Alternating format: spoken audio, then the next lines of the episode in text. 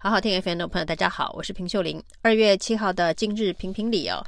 来谈谈选举将近哦，那两大政党都要办初选，所以各式各样的耳语以及批判声浪就不断的出现哦。那特别是落跑的议题哦，因为呢，国民党在二零二二大胜之后呢，有相当多的台北市议员都打算在二零二四的时候转换选立委。那初选即将展开，所以呢，此起彼落，我要参选立委的声音大起哦。那民进党看到这样子的一个现象哦，当然用“落跑”两个字来这一个批评哦。那从王宏威。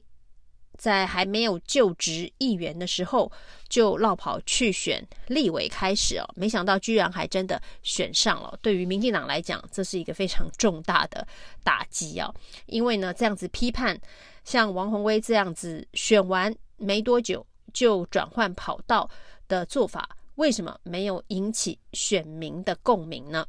事实上呢，在选举中落跑的这一个话题哦，从韩国瑜。高雄市长当了一年多就选总统开始，成为政坛的一个魔咒啊。那曾经是蓝绿两大阵营互相监视对方啊。那要不要、能不能、会不会落跑参选的一个魔咒啊。那在这个二零二二的县市长提名的时候呢，民进党曾经思考过郑文灿呢要提早组阁的议题啊。那没想到呢，当时大家对于“落跑”两个字是有高度的敏感神经哦，所以呢，对于要不要在任期没有结束之后就转换跑道，甚至就转换跑道去选举这件事情呢，在二零二二之前呢都是非常大的忌讳，很多人认为这会是影响呃选举结果的关键因素，因为从韩国瑜的教训。大家看到了，不过后来呢，好像又有一套论述说韩国瑜的状况非常的特殊哦，要跟他一样非常的困难。于是呢，林志坚在最后阶段忍不住从新竹市转换跑道到桃园市啊，民进党忍不住这样子的一个布局。另外呢，陈时中也忍不住从卫福部疫情指挥中心的指挥官落跑到选台北市长啊。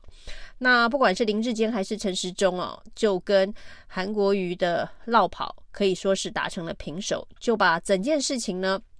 还原了。也就是说，蓝绿都有，这是蓝绿都会有的选战策略哦。那因为这样子的一个平衡，在政治上面的平衡哦，所以呢，即便后来王宏威在非常短的时间之内，甚至连议员的就职都来不及的状况之下呢。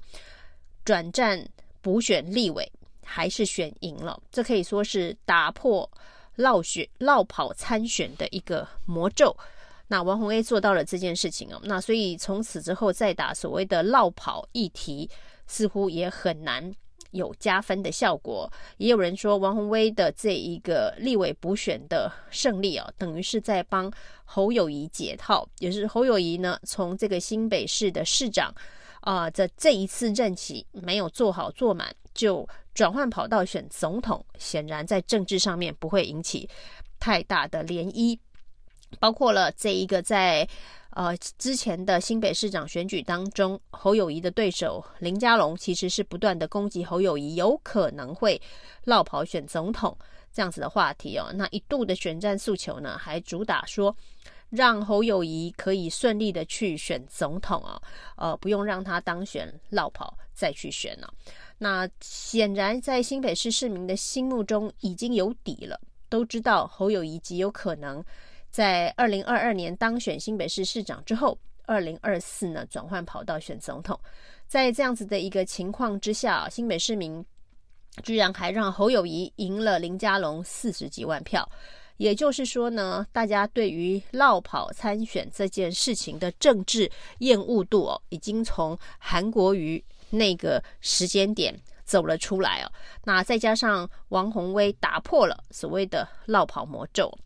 那这一次的这个市议员转换立委的这个风波，当然是因为国民党相当多的年轻世代的市议员表态要转战了。一方面，这是国民党的这个内战呢，因为。新时代的政治人物挑战资深的现任的立委哦，那最具代表性的当然就是徐巧芯挑战王鸿薇哦。那这中间还有两方不同势力的这个较阵啊，那包括了费鸿泰这方有秦慧珠出来呢批判呃徐巧芯的这个做法，所谓的世代交替啊，就是呃小鸡乱吵啊。那是一个内部的斗争哦。那对外来说，民进党当然也是这个见缝插针呐、啊。那甚至民进党的这个市议员简舒培，在他的选区里头挂了一个非常非常大的布条，叫做“蒋万安还我大安区立委”哦。抗议的是这个林奕华，呃，让这一个大安区的立委没有办法，因为他转战。台北市副市长而补选了，那在时间时程的请辞时间点的巧妙安排之下，大安区有可能会空窗一年的时间没有立委，于是简舒培就挂了这么大的一个布条。那这个杨植斗啊，这个罗志强的这一个子弟兵，也是大安区的这个市议员呢、说简淑培这个政治动作代表他其实是很想要参选立委，想选的要命啊。那简淑培当然也会反击说呢，这个是罗志强哦，把户籍迁到了桃园，现在又想要回大安区来选立委，批罗志强是厚颜无耻、欺人太甚啊！那这当然都是在这个提名之前的这个政治口水战啊，因为二零二四的这一场选举当中，真的有非常多的市议员，有战力的市议员打算要转战立委哦，这不只是国民党。民进党也有很多，因为民进党目前看起来在台北市有可能由市议员转战立委的是松信区的许淑华、大安区的简淑培哦，那甚至港湖区可能也会有呃新的市议员出来挑战现任的高嘉瑜哦，因为监委瑜这件事情呢，在民进党内一直基层呃很想要把高嘉瑜给换掉，那落跑魔咒被王鸿薇这个打破之后哦，所谓的这个落跑。这件事情其实也很难在选举当中再发挥什么样的影响力哦。那另外一个有趣的点是，王鸿薇在进入立法院之后，打算要提的第一个法案呢，他说是要删减总统、副总统的卸任礼遇。那听到这一个法案，当然很多人的直觉哦是针对刚刚组阁的新任阁揆陈建仁。副总统，事实上呢，就算法案通过，除非啊，在立法院里头要求溯及既往，否则这个法案呢，会适用的绝对不是承建仁呢。那如果要溯及既往的话，应该不会只溯及一任的承建人，那可能会再溯及上一任的吴敦义，再继续往上一任等等啊。那但是呢，在立法院要不要溯及既往的这个法律哦？因为以民进党在立法院的人数优势来看哦，民进党想要溯及既往就会溯及既往，民进党不想溯及既往也就没办法溯及既往。所以王宏威即便提了这一个删减总统、副总统卸任礼遇的法案，呃，会适用的恐怕是下一届的副总统，而不是现在的陈建仁呢。那王鸿为什么提这个法案呢？他说这个法案是二零一七年民进党的立委刘世芳在立法院所提的案子哦。二零一七年其实民进党已经执政了，那在蔡英文执政任内为什么会提这样子的一个案子呢？那其实是因为担任年金改革召集人的陈建仁，当时在电视上面呢呼吁啊，就是说呢，只要年金改革能够顺利通过，呃，他要。呼吁比照一般公务员呢，这个总统、副总统卸任的礼遇金也改成七万五千块，跟一般的公务员一样共体时间呢。这原本是陈建仁自己提出的主张啊，他作为年金改革的召集人，可能是要让这个一般基层公务员没有相对的剥夺感，提出了这样的案子啊。那也许有人在立法院里头啊啊，听到副总统有这样子的一个呼吁，于是就提了这样子的一个法案哦。不过当时在立法院里头呢，反对的是国民党啊，就是刘世芳提了这一个案子啊。那包括了当当时的。国民党团干部哦，这个王玉敏、杨振武跟吴志阳都反对这个案子，所以当现在王宏威重提的时候啊，其实蛮啼笑皆非的。民党不敢正面回击，到底是不是不再支持这个删减总统、副总统卸任礼遇条例？因为当时就是刘世芳提的，帮他联署的一些立委也都是民进党的立委哦，所以所谓的惊世卓非，卓非惊世啊。那民进党应该是始作俑者，但是民进党的反攻手法是说，当时的国民党立委是反对的。那为什么王宏威现在提？为什么不去问那些反对的立委哦？那这的确是蛮让人啼笑皆非的。那不管是王玉敏、杨振武或是吴志阳这三个人，现在都已经不在立法院了。那如果呢，民进党当时想要通过的法案，当时的国民党没有支持，现在的国民党想要协助推动这个法案，为什么这个民进党要呃气得跳脚？一方面说呢，这一个王宏威是法案抄袭者，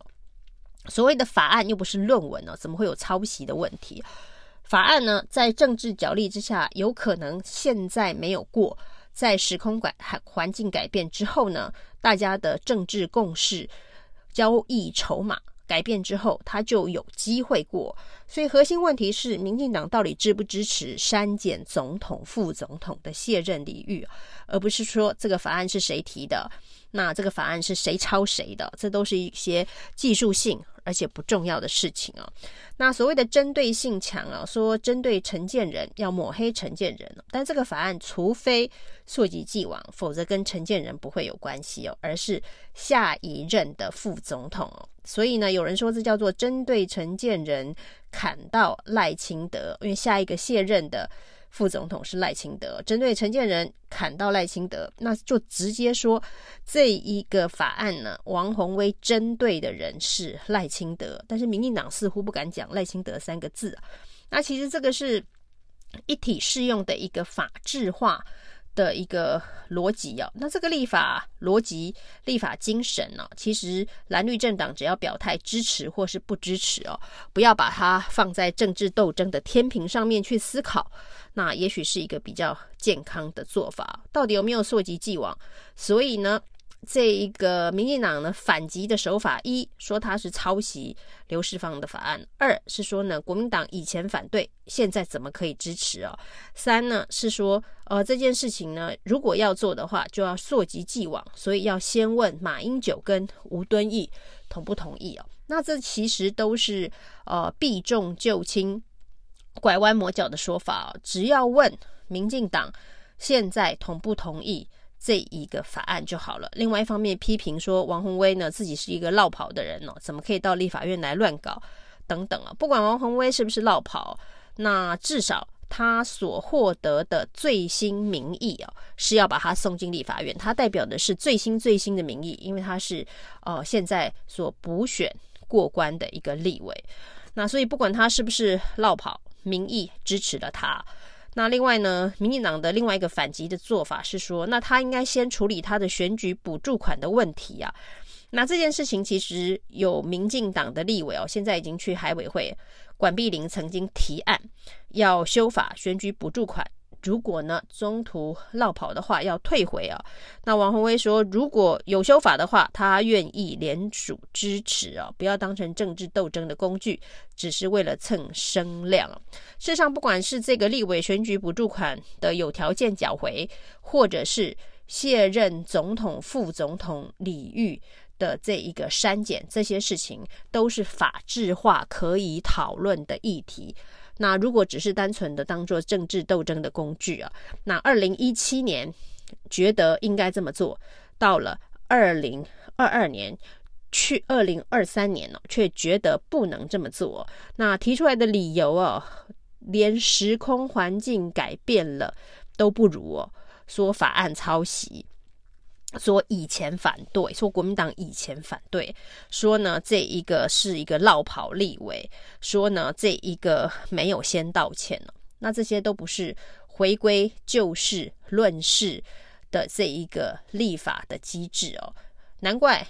一般的这个人民会认知哦，绿能你不能哦，就是民进党在二零一七年可以提的法案，国民党到了二零二三年。却不能提哦，那为什么？那这不就是双重标准吗？